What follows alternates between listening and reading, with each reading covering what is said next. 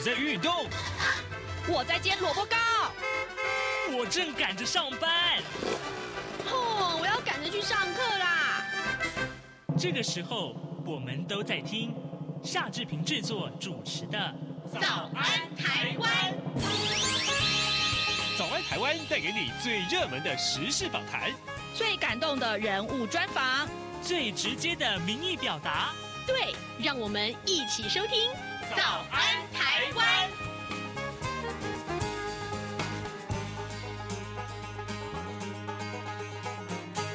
早安台湾，我是夏志平。今天是二零二四年的二月二十二号，星期四，礼拜四，我们进行是刘碧荣时间这个单元。待会儿呢，志平就要为您连线东吴大学。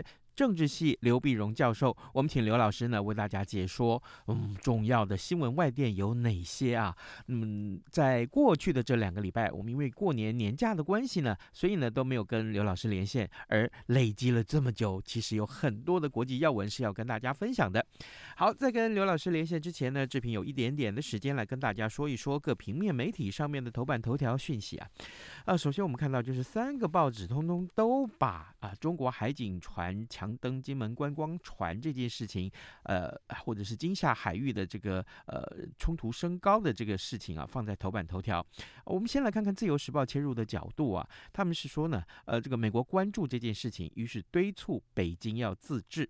我们来看看《自由时报》的内文：台湾离岛金门海域近期发生一连串的事件，升高了跟中国之间的海域争端。对此呢，美国国务院二十号表示，正在密切注意北京行动，并。且呼吁北京自治。美国国防部呢也表达了不希望见到任何地区情势升高。美国国务院的发言人米勒在例行记者会上面被问到了金门海域事件，美国是不是担心紧张情势会升高呢？米勒说：“我们正在密切注意北京的行动，我们将会持续敦促自治，不要片面改变现状。”呃，这个现状数十年来维护了台海跟整个区域的和平跟稳定。呃，这几起事件包括了中国一艘无名船呢无船舶证书，还有无船籍港的这个登记的三无快艇，在十四号呢越界进入了金门限制海域。遭到台湾海巡署呃追缉的时候翻覆，呃导致中国船上两名船员落水溺死。呃，中国海警十八号宣布将在金厦海域执行常态执法的这个。巡查行动。那十九号，呃，中国海警强制呃登上了金门观光船金厦游轮临检啊。二十号的时候，中国一艘海监船啊也进入金门限制海域，遭到了海巡署派艇驱离。这是自由时报为您关注的内容。不过，《联合报》呢上面的标题则是告诉大家，呃，大陆的海监船的是现踪在马祖海域啊。我们来看一看，呃，《联合报》比较不同的一些或增加一些不同的说法。他们说呢，继金门海域十九号上午出现了中国海警船之后，马祖海域昨天下午也出现了三艘大陆呃的这个执法船。那其中两艘是海警船，另外一艘就是全长九十公尺、一千五百吨级的海监船。那有一艘海警船距离马祖南竿岛一度呢，大概只有五点五海里。那么面对金厦海域对峙情势升高啊，那么当然就是海巡署在这两天的新闻里面都是焦点。不过国防部啊，其实也被大家所关注啊。国防部呃这个座记室的联合作战计划处副处长李昌富，他则是说国军。本不直接介入啊，不升高冲突的原则，呃，保持监控，但是呢，要求外岛防区要做好冲突资源准备，如果海巡有需求，会依令应援。好，这是我们看到联合报上面的说法。那中国时报上面则是提到了，就是在这个事件之后，大陆的渔民接受大陆媒体的访问啊，那么他们是呃呃，其实控诉呃台湾的海巡署啊，因为冲撞而导致翻覆。那金门地检署则是说呢，细节跟归属责任、责任的归属问题，上级指示等结案之后才能够来说明。好，这就是今天我、这个事件啊越演越烈之后，三家平面媒体上面为您关注的话题。现时间早晨的七点零五分零三秒，我们先进一段广告，广告过后马上来跟刘老师连线喽。对于台湾的政治、社会与历史，以及中国的新闻事件及议题，台湾是怎么想的呢？中央广播电台每周五晚间九点三十分到十点播出的《台湾怎么想》节目，王嘉轩主持，以人为出发点，进行深入访谈或解析，多面向探索人物、书籍、历史与新闻等议题。精彩丰富的节目内容，请锁定每周五晚间九点三十分到十点播出的《台湾怎么想》节目。早安，正吃着什么样的早餐？吐司加火腿蛋，咬一口，然后收听中央广播电台。早安，台湾，刘碧荣时间。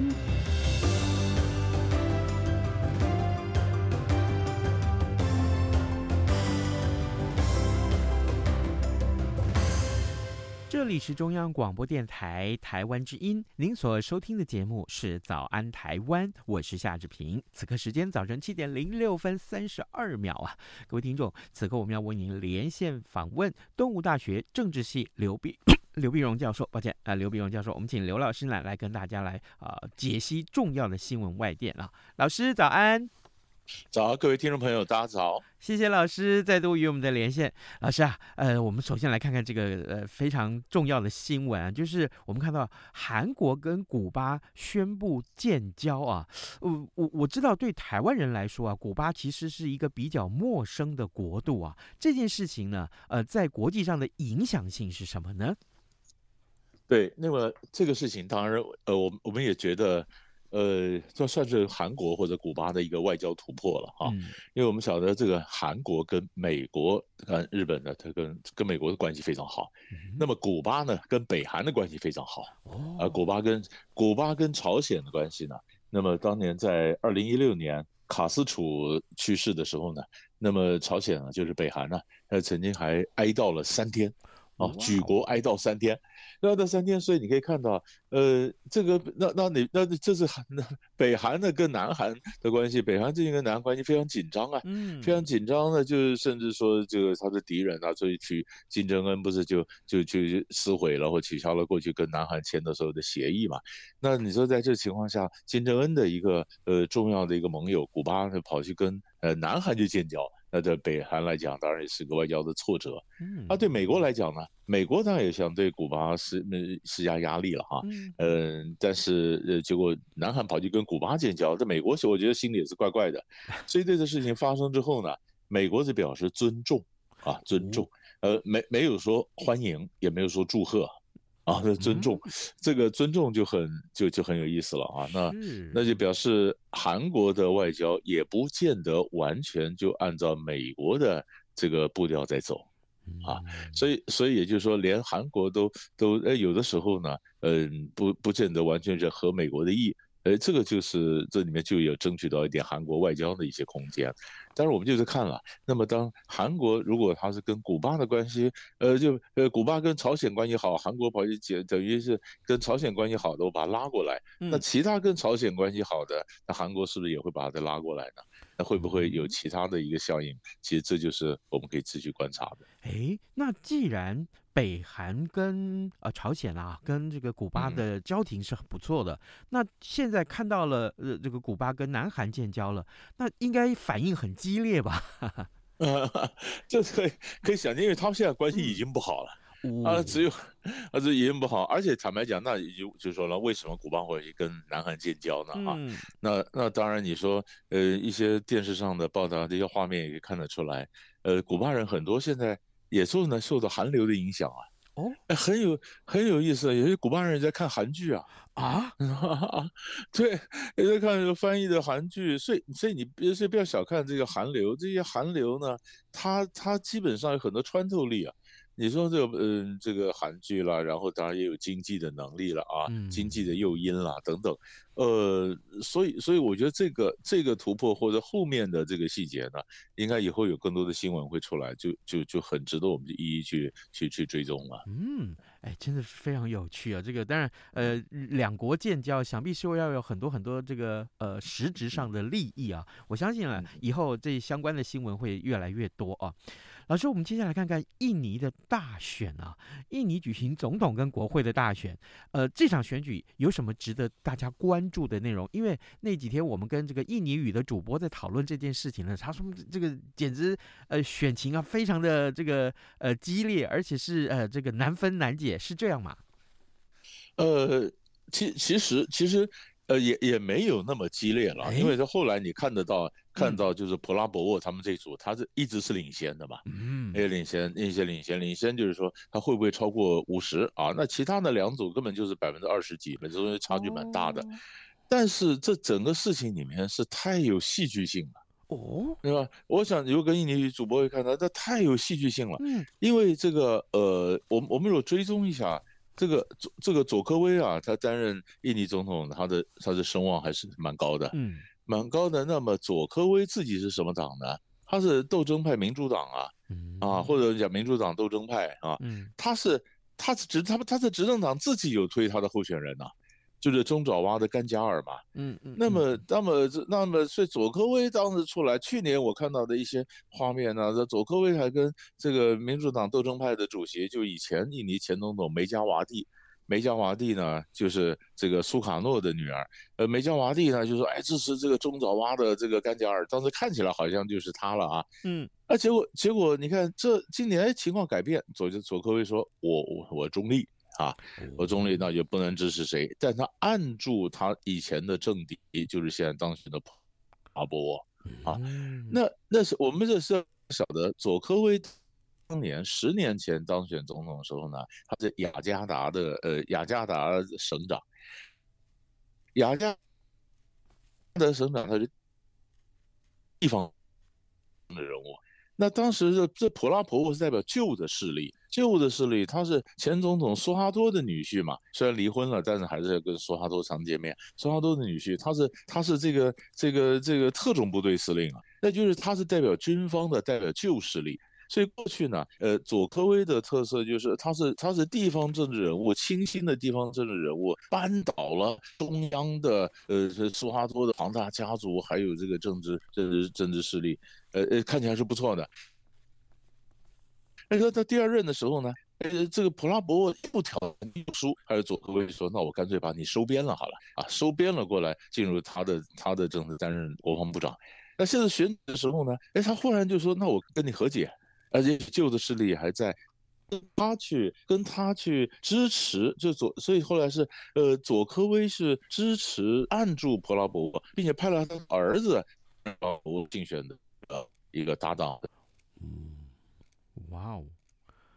为一个年轻人，这个世代之间的一个情，普拉博沃七十二岁，那个他儿子才三十六岁，三十七岁不到啊。那你说我中立，但是我派我儿子支持那个，那那那是不是中立？大家就看得很清楚了啊。所以所以这个我就说，这个本身是非常具有戏剧性的。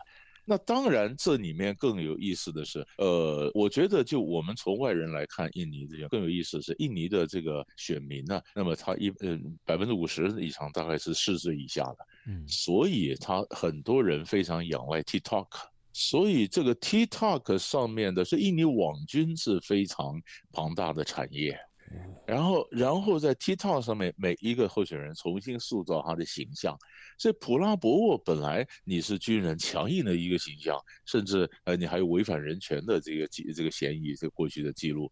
哎，结果现在普拉博沃他在 TikTok 上面塑造出来，他是一个慈祥的爷爷，啊慈慈祥的爷爷看着很可爱，很可爱的爷爷。我的天哪，呃这个老是没有人关心政策，没有人关心政策，没有，大家只关心到他的形象。那普朗博沃当然讲说，我是完全是延续佐科威的政策。那你说，如果呃，那那他自己的政党那就尴尬了。他自己政党出提出来的中爪哇省长的甘加尔，那你说你能不能延迟呃延续不这个他的政策呢？嗯，你如果你如果是延续，那跟普拉博沃没差别。你如果不延续，那过去政策不是你们贵党的政策吗？嗯，是在批评还不批评还是不批评啊？所以这个选举为什么后来好看，就变成就这一部分就显得挺尴尬的了。好，老师，那我进一步来请教您啊，那就是这个普拉博沃，那就是未来的进入这个呃印尼总统了。那我我想请教您，就是呃，如果是延续佐科威的路线的话，那他的外交是不是仍然会呃持续呃也走佐科威的路线？那跟美国的关系会怎么样呢？对，这是一个好问题。这就是为什么呃，你说印尼是中等国家，但是为什么大家都很关心？嗯啊，除了戏戏剧性以外，呃，他现在的国际上舞台的这个角色呢，逐渐增加啊。那那我们先看佐科威，佐科威呢是在国际上当时被称为就是摇摆六国，摇摆六国就是把。呃，印尼啦、印度啦、啊，土耳其啦，这些关系有有六个国家，六个国家他们就在美国和俄罗斯或者美国跟中国中间灵活的摆动，啊，而且美国也拿它莫可奈何，啊，那佐科威当然觉得他这个不是叫摇摆，这个叫平衡，啊，作为他这个他是平衡，但是你想呢，佐科威呢，他跟中国的关系呢，呃，是不错。呃，维持个平衡。那中国大陆呢？“一带一路”在东南亚的投资啊，很大一部分都是重点都摆在印尼啊。可是印尼跟中国大陆的南海有一点点冲突，它不是南海的生索国，但是呢，南海的 U 型线呢，就是它和大陆叫九段线，跟印尼的纳土纳群岛的海域，就是在九段线 U 型的最下面西南角切到了一小块。切到一小块，好，那那佐科威呢？当然说好，那我晓得怎么去怎么去呃处理，怎么维持平衡。嗯、那那个谁呢？那那个普拉博沃是军人出身的，嗯，军人出身的，军人出身的话，那他在上面会不会比较强硬啊？那会不会这里面仍然跟仍然跟中国能够有着外交的这个手腕维持一个弹性呢？我觉得这是可以观察的。嗯，但是但是我觉得更更重要的是，印尼人家关系是印尼第一个产镍。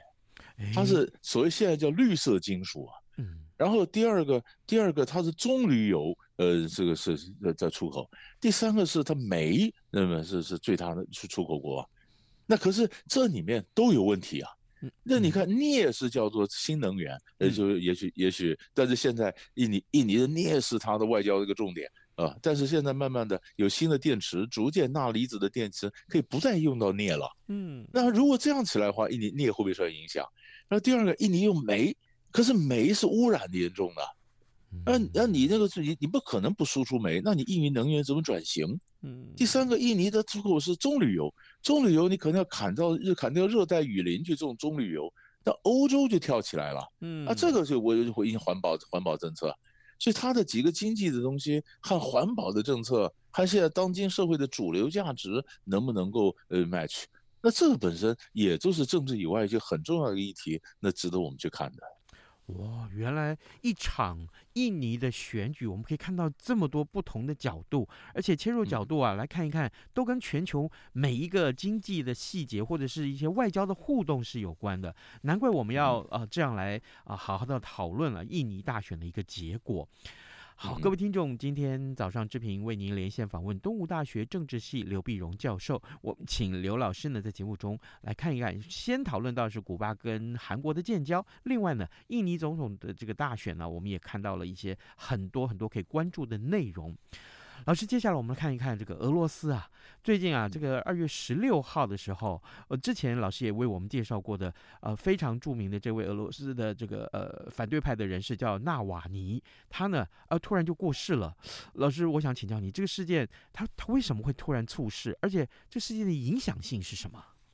对，这个纳瓦尼呢，呃，这这个中中间必然必有蹊跷嘛，啊，嗯、你说什么突然就突然就过世了？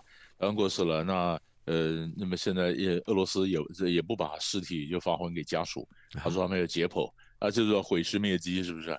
你看，你可以看到哈，凡是跟普丁这个作对的都没好下场。嗯。啊，呃，要不然就是被呃以前早年呢，呃，那么尤克斯石油公司的总裁，呃，跟这个普京，然后后来就是被查税，然后被关，然后被这个驱逐出境啊。嗯，然后接着那个最近的比较大的例子就是这个这个呃我呃瓦格纳民兵的那个头嘛，那就就就政变，结果后来你看普京说释放，但是后来又是飞机失事，被摔死了，嗯，然后现在这个呢，呃，毒死了啊，可能是毒死了，我们也不晓得，所以你看，凡是他的政敌啊。呃，不是抓起来了，就是摔死了，就是毒死了。反正反正你就是不能跟他对抗就是了。那你这样讲起来，那么下个月的这个俄罗斯大选，普京当然是。呃，所是当然势如破竹，所向披靡，一定是一定是当选嘛。嗯，但是这个虽然这整个死的我这个纳瓦尼死的这个情呃这真相没有大白，但是大家箭头都指向普京，就是你嘛，要不然谁又在监狱里放到北极圈的监狱还不还不过瘾，就把你死了以后我再去这样互快呢啊？那那所以所以这样的就是美国就是二十三号说要对普京进行制裁嘛。啊，要对要对对俄国进行制裁，新的一波制裁。哎，小子今二十三号是很有意思啊，二十三号是俄乌战争打了两年呐，嗯，那打了两年，俄乌战打两年，打半天陷入焦灼泥淖之中，打两年呢还不停还不停的，呃，一则又刚好就在两年的前夕，你说又又是这个纳瓦尼这个莫名其妙的就死了，那这个美国就说那一个人嘛，一个战争嘛，两个事情都是你俄罗斯的事情，然后就二十三号就宣布比较大的一个经济制裁。啊，所以可以看到，呃，对俄国政治内政没什么太大影响，呃，但是国际上的这个制裁谴责会有新的一波。是二十三号会有一个很重要的一个制裁，那就是接下来就可能大家都要锁定这个新闻了。老师，您刚刚提到俄乌战争啊，两年啊，这件事情真的是，我、嗯、我记得两年前这个事情刚开打的时候，那个时候啊。大家都在想说，哎，会不会打？会不会打？不会打。这大陆的媒体是说不可能，不会打，不不不可能。结果呢，好，真的一下嘣的一下就打了。呃，这一打就打了两年。这两年来，老师至少我想至少有一年多的时间，每个礼拜在节目中为我们来解说俄乌战争最新的进展，还有它的影响性是什么。老师，我我觉得这个问题很大，但但是我还是请您来为我们看一看，就说这场战争两年了，它改变了世界什么样的样貌？我觉得这问题可能可以来写博士论文了。是，呃，你你你刚刚讲的问题非常好，嗯，就是你说包括很多人，包括台湾的，包括大陆的，我们念国际关系的都觉得应该不会打。啊，为什么我们说应该不会打呢？那是因为，呃，你如果普京的目的是要防止乌克兰加入北约，你有很多战争以外的方法，就是只有战争临界线以下的这种别的手段，你可以达到同样的目的，而不需要发动战争。嗯，结果后来发动战争，所以国际上认为这是一个普京犯的一个错误的决策啊。那我们当时以为战争不会打，然后打了以后呢，我们以为很快就会结束。嗯。普丁也认为很快就会结束，结果没有很快就会结束，于是又第二个又错，是吧？那第三个陷入泥淖之中的时候呢？本来我去年也认为应该会结束了，因为没什么好打了嘛。嗯。呃呃，结果结结果等了一年还是没结束。所以现在人家问我说什么时候会结束，那我就不敢讲了，是吧？因为你你不晓得，因为这里面其实结不结束呢？哪里是谁决？哪里是哪里是呃这个这个乌克兰决定？有的时候是美国决定的。嗯，你给不给武器？不给武器，釜底抽薪。你看现在武器没有，钱没有，慢慢的打不下去，战争的消耗战嘛，打不下去就得就得要谈和了，嗯，是吧？那么或者没再给武器，再给武器，于是于是又就再打下去。好，那你说这世界改变了什么？你首先第一个重要改变，当然地缘政治吧。嗯，地缘政治，于是于是现在要想的想的问题就是，你看普京他希望呃俄罗斯不要呃这乌克兰不要加入北约，因为加入北约对他威胁更大。哎，结果他主要威胁，结果你看北欧的芬兰、瑞典加入北约了，你这把人家北欧的原来中立的国家吓坏了，纷纷加入北约，那难道那，那你不是你想要的刚好适得其反吗？啊？嗯然后你会发现能源地图改写，本来是俄罗斯跟俄罗斯的石油、天然气整个卖到欧洲，欧洲对俄国的油气有很大的依赖。现在呢，第一个欧洲往别地方去买啊，他到里海那去买，跟美国或者什么买液化天然气。然后第二个呢，他去找新能源啊，这整个的整个的能源地图改变，能源地图改变。然后呢，哎，在国际上，当然你说呃乌克兰的难民这个走，然后乌克兰的农产品出不出来，对经济上造成的冲击。但我觉得最难的一个问题就是，将来结束以后怎么收拾残局啊？收拾残局的意思就是，不只是乌克兰重建，那欧洲要用什么样的态度来面对普丁啊？嗯，就是你你过去你你除非普丁死了，或者垮台，新的俄罗斯领导人上来，那一切 reset 重开机，跟重新调整我的位置怎么摆，跟俄罗斯怎么摆，是敌是友，是怎么合作？啊，如果普京没死，那你还是普京啊，还是普京。那战争结束了以后，他是永远，他就是我们就开始跟俄国进行围堵，就冷战，是不是这样的？然后整个局势，俄国跟中国大陆越走越近，呃，抱团抱得越来越紧，然后大家都围着的欧亚的中心，变成这样的一个态势。还是说，呃，变成多极的态系，那怎么样的俄罗斯跟欧洲怎么来往？所以他们也在打算，就战后有大概这个方案一、方案二、方案三，那，怎么情况来做？所以整个局势会蛮天翻地覆，蛮大的一个变化。老师，我记得在这个年初啊，去年年底开始就有人这样讲，就是比如说，呃，今年全世界会有四十多场的重要的选举。那当然，第一场选举啊，这个中华民国台湾的选举已经过了啊，年底还有美国的选举。那下个月刚刚您提到了还有俄罗斯的选举，当然俄罗斯选举也许变数不大，哈哈，那可是也是毕竟也是大家所关注的啊，正好就跟这整个局可以串在一起看，对不对？是，就是今年的选举，你说其有几个不会变数不大，俄罗斯不会变，对，这个呃，印度也不会变，哎，对，你说印度觉得那莫迪有谁能挑战莫迪？那这个、嗯、这个也也不会变，也不会变，但是美国这边呢，呃，就有就有点变数了。你看台湾这边呢，呃，其实你看它两岸关系一直是镶嵌在美中关系里面的，嗯，美中这怎么做影响到两岸，所以我觉得对整个台海的安全有影影响的，台湾的选举、美国的选举，那俄罗斯选举影响不到我们，但是俄罗斯选举会也会看到欧洲议会的选举出来，欧洲的整个态度会不会改变，然后是不是继续援乌，然后就看这个战争到底还怎么打法。嗯，好，这个看来这个今年真的是国际政治非常精彩的一年，而且我特别要提醒大家，老师刚刚提到几个一个非常重要的事情，就是呃这场战争对于地缘政治的改变啊，呃相关的书籍也很多，可以请各位听众真的是好好去看一看，我们所有的学者来为的这件事情所做的一些研究跟努力啊，呃各位听众，今天早上志平为您连线访问的是东吴大学政治系刘碧荣教授，我们也谢谢老师跟我们的分享，老师辛苦您了，谢谢。谢谢，谢谢。早安，台湾，你正吃着什么样的早餐？吐司加火腿蛋，咬一口，然后收听中央广播电台。早安，暴马仔。这里是中央广播电台台湾之音，您所收听的节目是《早安台湾》，我是夏志平。此刻时间早晨七点二十七分三十六秒啊，我们来看看其他重要的新闻。各位，我相信很多人都非常痛恨酒驾这件事情，特别是如果酒驾还肇事的话。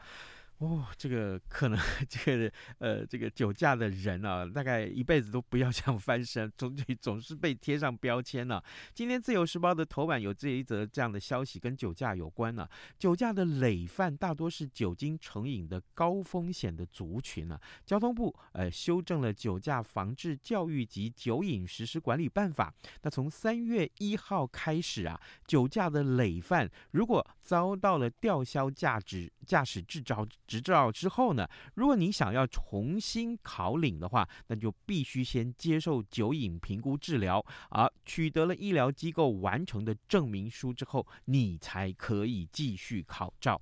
那去年十呃去年的一月啊到十一月，酒驾导致死伤的人数高达九千五百三十二人，造成了许多家庭的破碎啊。那卫生福利部的这个呃心理健康司就曾经说，呃酒驾累犯。呢，呃，当中呢，每三位就有两位是患有酒瘾问题，但是呢，经过完善治疗之后，一年之内酒驾再犯率从百分之二十就可以降到百分之八。各位，我们还是提醒大家哦，好，真的是提醒，衷心的提醒大家，酒驾非常非常的不可取。还有，如果你真的要喝酒，就不要开车。如果你觉得今天我非开车不可，也请你不要喝酒。这两件事情没有共同存在的可能性，请大家仔细考虑啊。这个一定是如此，没有什么好这个呃去争执的。OK，好，今天节目时间也差不多到了，志平谢谢各位听众的收听，同时呢也邀请各位听众上到央广的官网来为我们早安台湾按个赞哦。那我们就明天再会喽，拜拜。